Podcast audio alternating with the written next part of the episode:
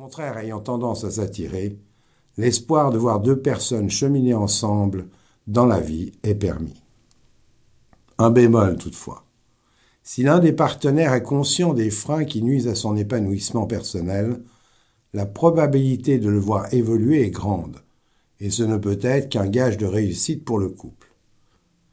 Mais il est nécessaire que les deux partenaires soient désireux d'évoluer et de faire en sorte de se sentir bien dans leur peau pour que le couple profite de ce mieux-être.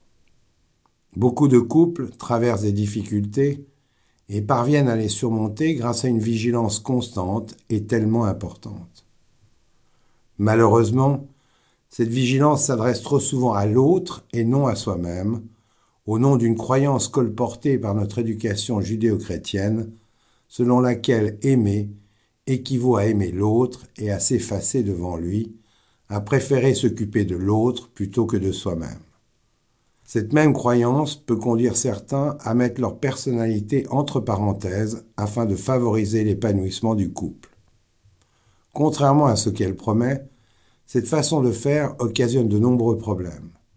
La négation et le non-respect de soi mènent souvent à un échec du couple à plus ou moins brève échéance. C'est ce que nous pouvons constater dans notre société. Il existe un bagage avec lequel un très grand nombre de personnes vivent depuis leur plus tendre enfance, souvent sans même en avoir conscience, une blessure causée par le sentiment de ne pas avoir été aimée comme elles l'auraient souhaité en tant qu'enfant par ceux qui étaient censés le faire. Survenue bien avant l'aventure du couple, cette blessure est due à un manque d'amour. L'enfant, puis l'adolescent, a vécu avec elle, et l'adulte la porte toujours au fond de lui-même. Il aborde alors la vie de couple avec l'intime conviction, basée sur son vécu, qu'il ne mérite pas qu'on l'aime, puisque ceux qui auraient dû le faire bien des années auparavant ont failli à la tâche pour des raisons obscures et inconnues. Cette conviction, ancrée en lui depuis des décennies, entraîne de multiples réactions inconscientes et automatiques qui peuvent mener à d'importants problèmes dans sa vie affective. Ces problèmes vont rejaillir dans la vie de couple et la compliquer. Le bagage dont nous parlons ici est une blessure d'abandon. Nous allons étudier les impacts que cette blessure a sur une personne et voir comment ils affectent la vie du couple. Il ne faudrait pas que l'auditeur déduise des cas décrits que, par exemple, s'il a du mal à dire non, il souffre nécessairement d'une blessure d'abandon. Par contre, je l'encouragerai vivement à se questionner sur sa difficulté à dire non et à aller au fond de lui afin de trouver réponse à son questionnement.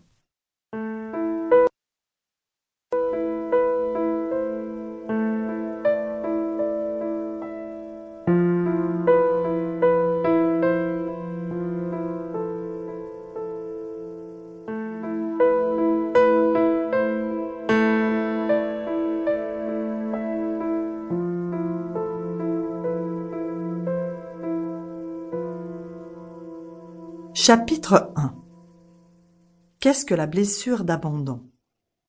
L'histoire présentée ici illustre les effets dévastateurs que la blessure d'abandon peut avoir sur une personne et sur sa vie amoureuse.